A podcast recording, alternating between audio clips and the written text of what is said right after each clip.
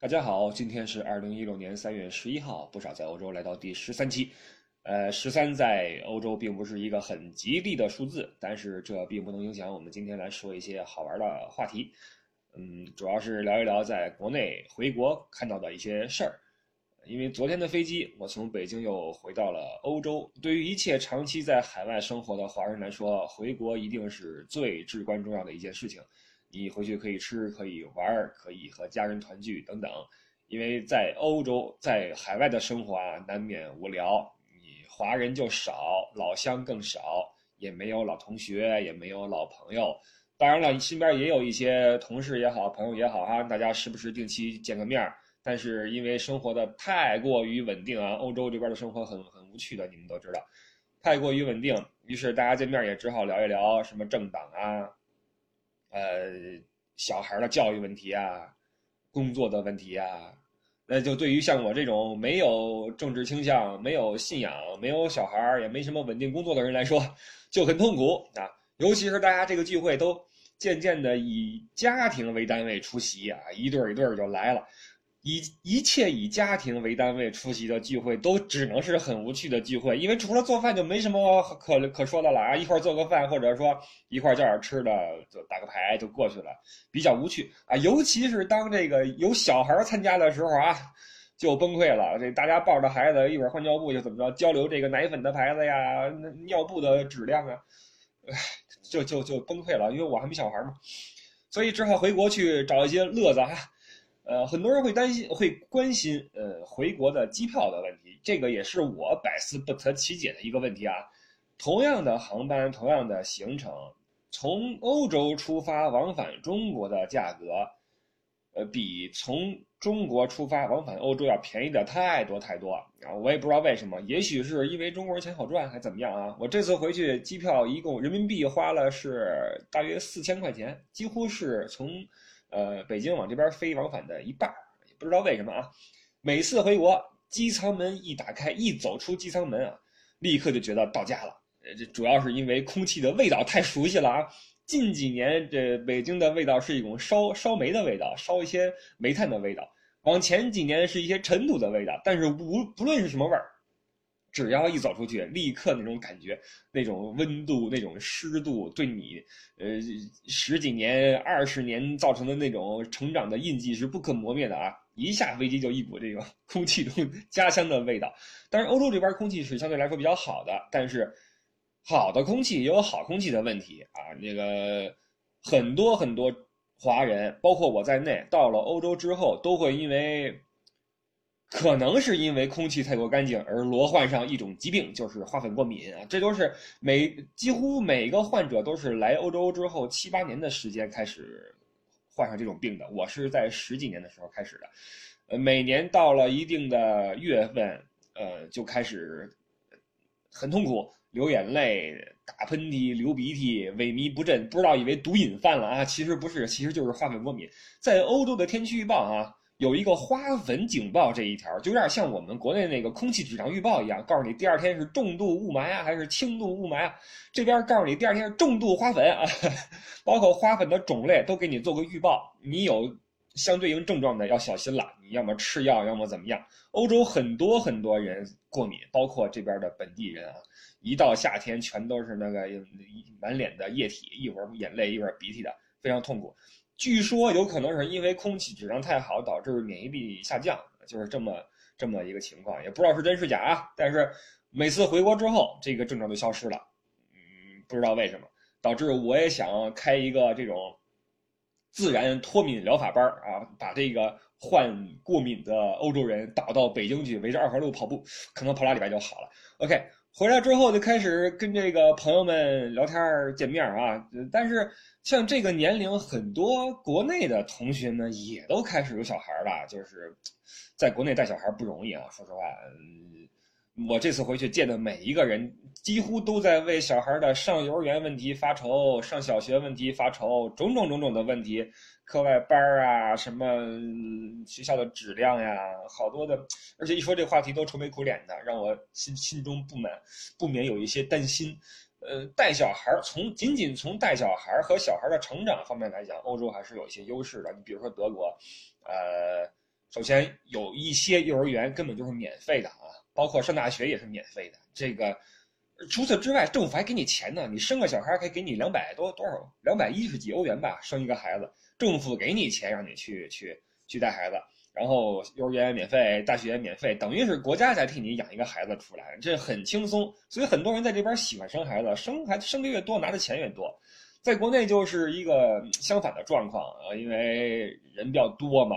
资源也比较少，呃，带孩子还是挺辛苦的，让我也有一些，呃，担忧啊。那身边的人都有小孩了，人就说了，说你怎么还不要小孩？你在那边条件这么好，赶紧生生他八个。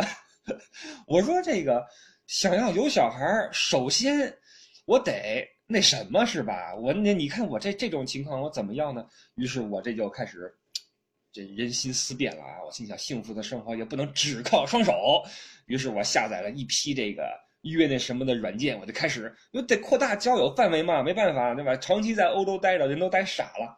回来之后下了一堆那种软件啊，那开始摇，开始约，开始搜。一开始还还经营一下哈，换个头像，起个什么名儿，然后这个那个的。后来发现，哎呦不行，在这些软件上边，这个。男女比例太失调了啊！这个想认识个姑娘，纯属是千军万马过独木桥，就跟那个早晚高峰挤公交车一样。你甭想玩那潇洒的，您要想潇洒，您要想顾及形象，那您就在后边待着吧啊！您就后边待着。所以。我就转变风格，一开始我还这个，这个这个顾及形象哈，动不动跟人拽点什么深奥的、什么人生哲学什么的。后来发现不行了，必须得来这个这个短平快、稳准狠，就得来点粗俗的。呃，这个这个，首先签名我都改了，之前还是什么点乱七八糟的伪文艺的东西，后来改了一句说，谁约谁是孙子，人气急败坏了。我说这这动不动的就，因为这这个整个这个软件的市场啊。被做坏了，动不动就是大家都觉得这目的不纯。当然了，最终的目的可能就是不纯，但是您上来能不能先纯一下，是吧？于是我改了一个，说谁约谁是孙子。就刚改完之后，哎，立刻来了个姑娘跟我说，说哎，你这签名有点意思呀。说你那个开始跟我聊起来了。我说哟喂，这靠谱。点开一看，一看这头像，哎呀，大美女，赶紧啊聊天啊。我说你这个是是什么情况呀？家住哪儿啊？什么时候就开始开始攀谈。这个跟姑娘聊天也是个学问啊，急不得缓不得的，还得这个对症下药，真是挺挺练人的。像我们这种在在海外待久的人哈，特别不特别怵这个。回来之后也不知道什么新鲜事物，什么都不知道，开始跟那儿胡聊瞎聊。我说这个姑娘喜欢干嘛呀？姑娘说我就喜欢看电视剧。我说哎，电视剧好看好看。我说这个你看什么电视剧啊？他说我我这个不爱看美剧，美剧看不懂，我就爱看韩剧。我说啊，我说这那韩剧你看得懂吗？他说韩剧不用懂啊，韩剧里边有有帅哥呀。我说我知道我知道。我说这个裴勇裴勇俊。他说大哥大大叔你都是哪年代？你五零后吧，还裴勇俊呢。我说那现在都什么呀？啊巴拉巴拉说了一些什么那种什么记不住的人名啊。我说这个，于是我绞尽脑汁，我说那个我知道你们现在这小孩喜欢什么，什么这个那个鹿晗，什么吴亦凡，对吧？他说：“你行啊，你行啊，你还知道明星呢？”我说：“我何止知道明星啊！”我说：“你你看你，我说你一看就有明星脸。”姑娘说：“我像谁呀？”我说：“你吧，你看，你特像那关之琳。”我说：“关之琳啊，他的缺点是什么？你知道吗？”姑娘说：“是什么呀？”我说：“关之琳的缺点啊是脸盘太大，但是你和关之琳唯一的区别就是你的脸比关之琳小。”哎呦，姑娘一听就有点动心哈，但是很明显还能把持住自己。我就继续捧啊！我说：“哎，我说姑娘，你家住哪儿啊？要不咱出来聊聊呀？”姑娘说：“我住的有点远，我住香山这边。”我说：“哎呦，我说幸亏你住香山。”姑娘说：“为什么呀？”我说：“香山景区几星呢？”姑娘说：“五星。”我说：“没了您，香山顶多三星半，您就是那风景。”哇！姑娘一听不行了啊，当时就这个春心大动，说哪儿见？我说：“好。”我说：“ 我说就你们家那边吧。”我说：“我。”查查地图啊，找了个书店。我说咱们就在这个书店门口见。他说好，就一拍即合。有人听到这儿就要问了哈，说为什么约书店呀？说你这目的不是酒店吗？干嘛约书店呀？这就是一包装。你比如说叶孤城跟西门吹雪俩人约架，为什么不约在荒郊野岭，约在紫金之巅呢？这就是一包装，这叫格局。所以说约这玩意儿哈，见面的地点一定要考究。什么咖啡店就太俗了啊，书店比较有情操。您要是约在什么蔬菜大棚、什么果品批发市场、水产超市，那您就边边去吧啊，太太 low 了。于是第二天一早，我这个一早就出发了啊。但是因为太过激动，这个去早了怎么办？一看早一小时，你看这怎么办呢？去哪儿呢？正好旁边一个网吧映入眼帘，我心想得，那这个进网吧坐会儿吧，又省钱又暖和哈。进去之后，哦，这网吧哈都是出国前十几年前、十五六年前去过的地儿，还是偶尔去一趟打打游戏什么的。十几年没去过了，也不知道里边什么情况了，鼓足勇气踏入了这个网吧的门口。进去之后，好多人跟里边这个一边嗑瓜子儿，一边打游戏呀，一边什么看新闻。我过去之后，佯装镇定，我说：“老板，开个机子。”老板看了看我啊，说：“那个啊，身份证。”我掏出来给他，我说：“还还还要别的吗？”老板没理我。几小时啊？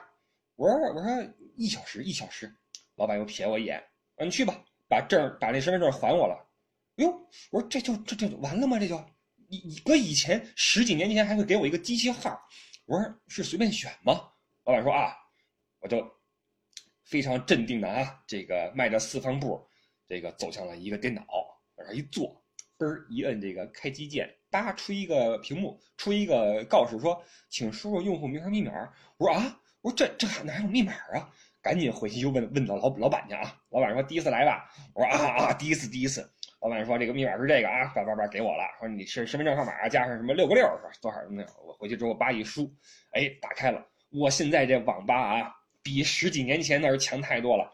这个不说别的啊，不说运行速度，光那个屏幕就是那种，我都是那种曲面屏，就是这个屏幕两边都是向你这个有一个弧度，让你这个视野变得就更加的。”可能说有人说变得更加的好，但是我觉得是更加晕眩啊，更加晕眩。在网上玩游戏，玩那个《使命召唤》，这个玩网游啊，在海外有一个缺点是什么呢？连国内服务器连太慢，那个品质太高，太延迟太厉害。尤其这种射击游戏，就是上去就是被人虐，你你觉得你开枪了，实人人家在人那边人就把你给毙了，你知道吧？怎么玩玩不过，回国之后，哇，那速度贼快，神快，然后加上这个绚丽的这种屏幕哈，噼里啪啦的里边，这个这个这个炮火声什么的，声声入耳就不行了。玩了半小时，哎呦，不行了，有点晕车的感觉，就是就是那种完全是一种晕车晕机的感觉，想吐，看的眼睛稀里哗啦的，加上那种效果啊就不行了。于是这个也不也不能吐啊，在在网吧玩玩游戏玩吐了，这多现呀。于是这赶赶赶快这个退出游戏。打开一个网页，佯装在浏览，实际上也看不下去了，就想吐，扶着这个椅子位儿，就就跟那儿喘息，眼睛就得盯着那个地面或者盯着天花板，反正不能看屏幕了啊。这这当时我估计也挺衰的，让人看见，我心想这人干嘛来了？这开机去，然后盯盯着地板发呆。当时就这么一情况，熬时间熬差不多了，哎，走出网吧，呼吸口新鲜空气，舒服多了啊。就在此时，远处一个姑娘缓缓向我走来。然后这个过来之后跟我说：“嘿，我说啊，姑娘说你嘛呢？我说我说您您您您谁呀？他说我找你来了呀。我说你认错人了吧？姑娘说你不你不傻吗？我说啊，他说我呀。我说我靠，我我赶紧翻出那个软件啊，啪啪啪打开他的头像以及个人资料照片。我说这是你。”他说是我呀，我说我靠，我说你有没有节操了？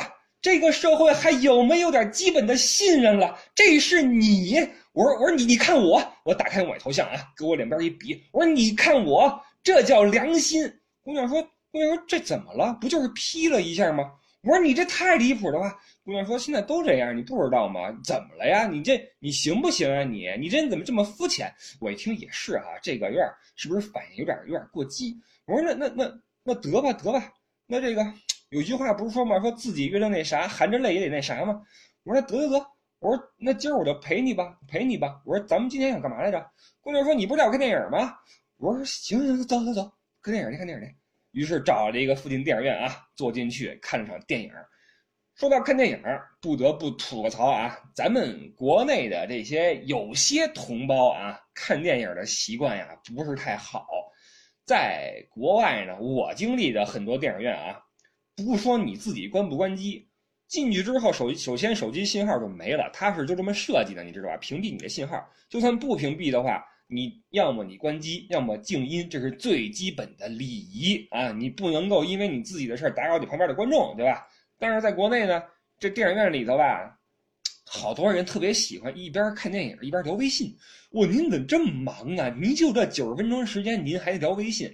完，聊微信就聊，因为那屏幕很亮，你知道吧？就你就觉得旁边啪亮一光，前边啪亮一光，完聊就聊吧，还聊语音，我去，这而而且你他自己说话是，他他他他自己是不说话的啊，他自己跟那儿打字什么的。问题是对方说语音啊。我对方说语音还拿耳朵那儿听，您这给谁听呢？您这是我我是听电影，我要听你这语音的，倍儿烦，就就没办法啊。而且在国内哈，还有一个习惯不是很好，在看电影方面啊，说一句就是在电影结束的时候啊，咱们都太着急了，因为电影是一个完整的作品，电影结束之后，最后的字幕部分实际上是给你用来欣赏这个电影配乐用的，对吧？电影的片尾曲也好。或者这个插曲也好，实际上这都是心血，这都是作品。完，咱们这边是一到这个结局，哇，全站起来了，咕噜咕噜往外走。包括电影院也是，电影院也是恨不得你赶紧让你出去，电灯灯光啪一打，你说你不走也不合适，对吧？你不走看着挺奇怪的。所以这我就说，这电影配乐大师如果来中国，可真是郁闷了哈。做电影院里头。好不容易自己作品出来了，啪一亮灯，噜噜噜走了，这事儿太不是很好啊，不是很好。我觉得咱们应该把这个心态再放平和一点，甭管干什么事儿，别着急，好好欣赏。电影院也是，你凭什么给我开灯啊？我付这电影票钱是从头到尾，片头广告你给我放了，片尾曲你就不给我放，合适吗？我这票包括包括不包括不做片尾曲？包括的话你就不能给我开灯是吧？当然这是我个人的一个吐槽啊，这个可以不听啊。完之后看完电影，说嘛去呢？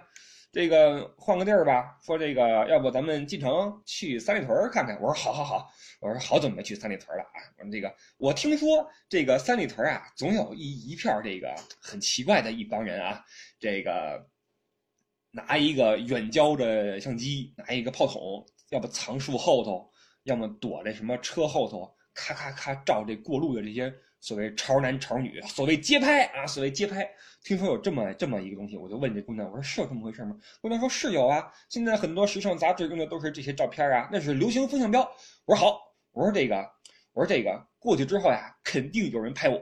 姑娘说为什么呀？我说我跟你说一事儿啊，就前几天我出门，现在啊要过年嘛，这个大街上查这身份证比较严。姑娘说是啊，我说就有一天我出去。就看前面有几个民警叔叔在查身份证，那些什么长得可疑的，什么穿的邋遢的，啊，看上去有点歪瓜裂枣的，都被拦下来查身份证。我呢，我这个人优秀公民啊，我就掏出身份证，主动配合检查。我把这身份证过去一递，警察就一边待下去。我说这哎什么态度呀？警察说长这么帅捣什么乱？我姑娘说还有这回事？我说是啊。我说你看着啊，一会儿到了三里屯，不就前面了吗？肯定有人拍我。姑娘说：“走，那咱们看看去。”话音未落，前面就有几个拿这个照相机的啊大叔。哎，小伙子，跟我招手。我说：“你看见没有？看见没有？来了吧！”我得赶紧这个摆出姿势啊。我说：“你得感谢我呀！上杂志这种事儿，没我的话，凭你没戏。”然后这个大叔就听大叔那个继续给我喊啊：“小伙子，靠边一点，挡镜头了！”我靠！你说这这些人啊！一点品位都没有，一点品位都没有。这所谓潮流啊，真是我就我发现今年的流行趋势啊，男士就不说了啊，女士我发现都是那种穿一个倍儿紧的一健美裤，也不是健美裤啊，就是那种紧紧的裤子，一定要露脚踝啊。完脚底下呢，最好是一靴子，呃，短靴啊。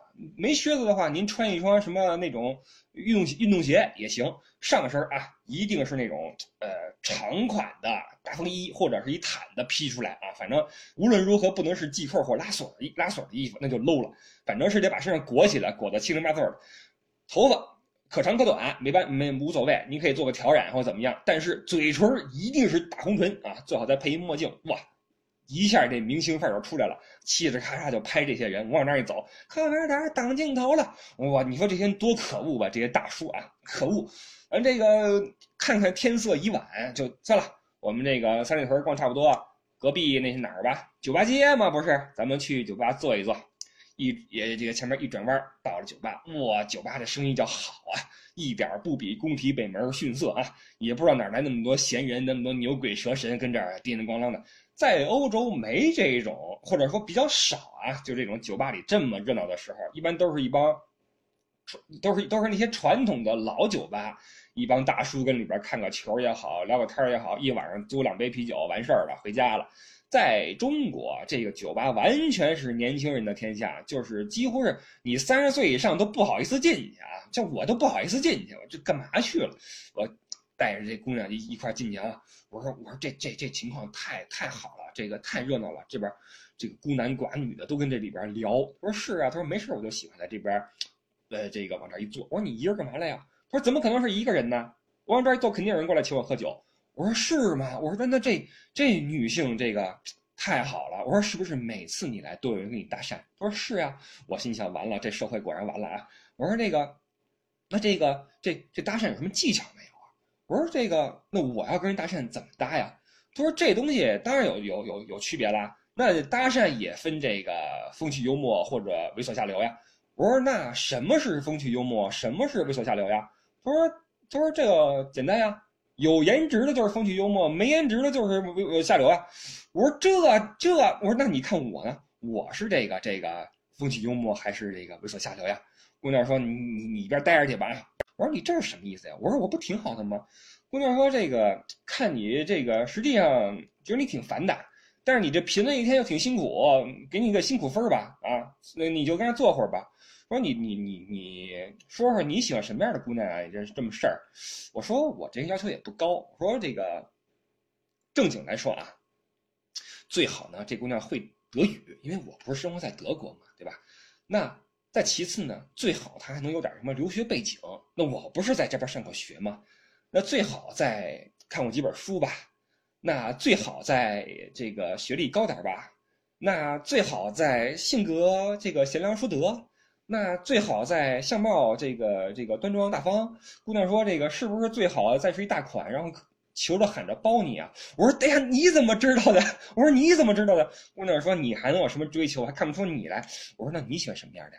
姑娘说：“我喜欢爷们儿一点。”我说：“爷们儿是什么意思？”我说：“是不是那种一身汗毛、一脸胡子，然后穿一皮夹克、大皮靴，开一那种北京吉普，里一板寸？”哎，胳膊上都是那佛珠，我说是不是这种啊？身上纹一个什么什么什么龙啊、鱼啊？我说是不是这种啊？看着倍儿有安全感那种。我姑娘说，姑娘说你你你你行不行呀？姑娘说我不想跟你说话了，我要回家。我说那那那好吧。我说这个，那我送你吧，对吧？约出一天来不送你回去也不合适啊。于是叫辆车，嗷，又拉回香山啊，倍儿远，拉回香山，冷风嗖嗖的吹呀。然后这个送姑娘这个到了楼下，我说那那好吧，那再见啊，再见。我说那个有机会下次再聊，我走了。回家路上，姑娘给我来信息说：“你这人怎么那么没礼貌呀？”我说：“啊，什么意思呀？”姑娘说：“你都送我，我都允许你送我回家，我也允许你到我楼下了，你居然不提出上楼坐坐，你居然也不来不过来抱我一下，你这怎么不礼貌呀？”我说：“啊，我说这这这时代怎么了？怎么耍流氓还成成了成了讲礼貌了？”我说：“我这个什么意思呀？”姑娘说：“你。”说你是大叔，你就是大叔。现在不跟人家来个这种分手的吻别，都算不礼貌。我说我可以拒绝你，但是你不能不主动。我说我我我刚要解释，嘣，姑娘给我拉黑了。哇塞，我发现现在这个世道是变了啊。对于我们这种秃老帽来说，回来真是没法出去混了。现在这小姑娘是一个比一个厉害呀。完了，这个像我们这么大的这种适龄女青年，也都是纷纷的结婚生子。底下出来这一茬九零后也是零零后都出来混了。现在世道变了啊，这是这是令人头疼。当然，这次回国也不不是为了这事儿来的啊，回国还是有很大收获的。因为回去的目的啊，主要是为了好好的过一个春节，然后休息休息。呃，小时候过年嘛，因为那时候。条件也不是很好，每次过年就意味着物质的极大的满足，当然还有亲情的围绕了，给压岁钱，然后这个热热闹闹的放鞭炮，是一年中最快乐的一个时光。那现在像当年的那些小孩子们，像我这样的小孩子们，当年啊，都慢慢长大，那我们都是独生子女，家里面的。呃，前辈们、上一辈的老人们渐渐的离开我们，或者岁数也大了，这个也跑不动了。呃，加上我们这一代人又少了嘛，独生子女人丁就没有那么兴旺，不像以前啊，一过年大家一大家子人，同姓的人聚在一起，然后那个三姑四姨的、五叔的聚在一起聊天儿然后这个打岔，是特别的，呃，欢愉的一派景象。现在不行了，现在像我们这批人都长大了。抱着小孩出来，要要么就忙着带孩子，要么就照顾老人，嗯，家里就没有那么重的过年的气息了。像以前都初二、初三哈拉着东西去拜年，现在找不到过去的感觉了。但是这个形式你是一定要去做一下的。过年你无论如何要和家里人团聚一下，为的是一种象征吧，为的是一种嗯感觉。无论如何过年应该陪陪家人，应该一起说一说，笑一笑。那过年的话，免不了就要看春节联欢晚会啊。说到春晚，很多人是其实很多很多年以前开始，春晚就已经沦为一个吐槽的工具了。这个我也知道，呃，怎么做都不讨好。完了，每年春晚一播，大家开始开始这个挑刺儿啊，说你这穿的衣服呀，那口型对错了呀，种种。实际上，当然我也经历那个时期，但是现在呢，突然想法又变了，因为人家做个春晚又没拿咱钱，对吧？做出来就不容易了，一看也用了心了，就还吐什么槽呀？看看得了。而且上了岁数之后啊，开始喜欢看这种形式性的春晚了，因为它是一个标志嘛，对吧？它原本它是春节，原本就是一个农耕社会的产物。我们在呃农闲时节来呃纪纪念过去，展望未来的这么一个产物。那现在社会发展了，大家不需要。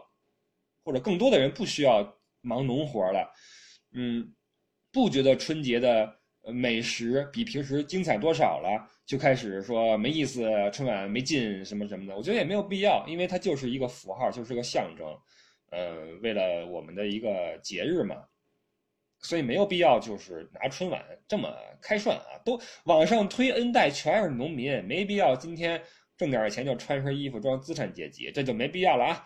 但是当然了，今年的春晚啊，就二零一五、二零一六年这个跨年春晚，有一个地方太恶心了啊！我不说你们也知道，太没节操了。但是，这种令人比较恶心的玩意儿，我估计咱们也都适应了，没没有办法啊。反正我是很适应，把它自动屏蔽就好了。嗯，但是也有好看的地方啊，春晚也在更新，也在改革呀。你比如说，就把那什么韩国那组合请来了，叫什么我不记得了啊。现在韩国包括中国类似组合太多，出来之后这个。说是歌唱组合，结果出来之后不怎么唱歌，光搁那抖腿，呱呱呱抖，大白腿稀里哗啦的不得了啊！可惜那节目只有五分钟啊，我觉得这这这这节目要是五十分钟就好了。但当然了，看多了也不行啊。那这这种这种女团一出来哈，就好比一天晚上呀，你正饿着呢，突然冒出来八个人请你吃晚饭，哇，那种那种，就这种感觉你知道吗？让你不知道哪个好。但关键是你愁了半天吧，八个人你一顿都吃不上。你说你吃个也行，最后一个吃不上，反正也是很很很很纠结啊，很纠结。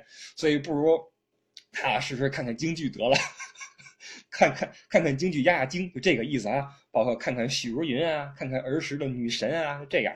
呃，春晚最后有首歌我记得特别清楚，有首歌词啊，正经说啊，正经的，青山在，人未老。有这么一个歌词，当时我看到这里的时候，我可能很少有人像我一样坚持看到最后了啊！我看到最后了，青山在，人未老，我觉得这是特别美的一种状态，特别好的，按照我们中国人的哲学来说，非常美的一种境界也好，或者状态也好。嗯，老人们都还在，我们也正值青年，正值壮年，而我们赖以生存的。社会赖以生存的国家都在日益的富强。哎，我说这个是不是有点太那什么了？我不不说了啊，这就让我觉得这个青山在，人未老是一个特别美好的愿望，特别美好的嗯场景。那希望这个每一年、每一年、每一年都有这种，我们都能有这种感慨：青山在，人未老，多么美好。呃，最令人心生感慨的，我觉得啊，就是当夜空中有烟花绽放的时候，这个时候太美了。小时候放花没，小时候那叫放炮啊，没这么多烟花，都是拿个小鞭儿啪啪，然后捡人家捡人家炸剩下的，人家放一个一千响、一百响，那会儿一千响一千响要少啊，放个五百响了不起了，总得崩下几个剩的吧，去刨那底下那个 碎纸堆儿，找几个小鞭儿出来啪啪放一放，倍儿高兴。现在都放鞭炮的少了，二踢脚都少了，都是那种烟火啊，更加的漂亮的烟火。我觉得当烟火在夜空中绽放的时候，是最给人感动的时候。当然，因为空气质量的问题，现在放炮的少了。这个包括标语啊，都说这个少燃上少燃放一组烟花爆竹，多呼吸一口新鲜空气。现在放炮越来越少了，但是我觉得其实这种习，有人说这是陋习，但我觉得有些习惯。你比如说喝可乐，我们明知道可乐会令人发胖，可乐令我们的牙齿变得不好，但是我们愿意为了可乐给我们带来的清爽感觉，我们去承受这种后果。烟火也一样，我们知道它会令空气变得不好，它会污染环境，但是我们宁愿为了这种感觉，为了这个一年一度的春节，我们多多少少的去放花，去放炮，然后去体会那种儿时的快乐啊。那种快乐，我觉得正是在烟花所爆出的这种硝烟的空气中，我们可以嗅到儿时的那种味道。也正是当烟花在空中绽放，把我们的脸庞映出色彩的时候，我们可以看到彼此脸上儿时的那种幸福。我一直觉得，在夜空中，当你看到远方的烟花升起的时候，烟花是躁动的，但是你的心却是无比沉静的。这是。这一年的春节带给我的最直观的感受，我非常怀念这一个我在国内度过的春节。啊，好啦，这一期的不傻在欧洲就说这么多吧。嗯，感谢各位的收听。很快之后我们会推出第十四期，第十四期我们说点正经的。嗯，我们下期再见，谢谢各位，拜拜。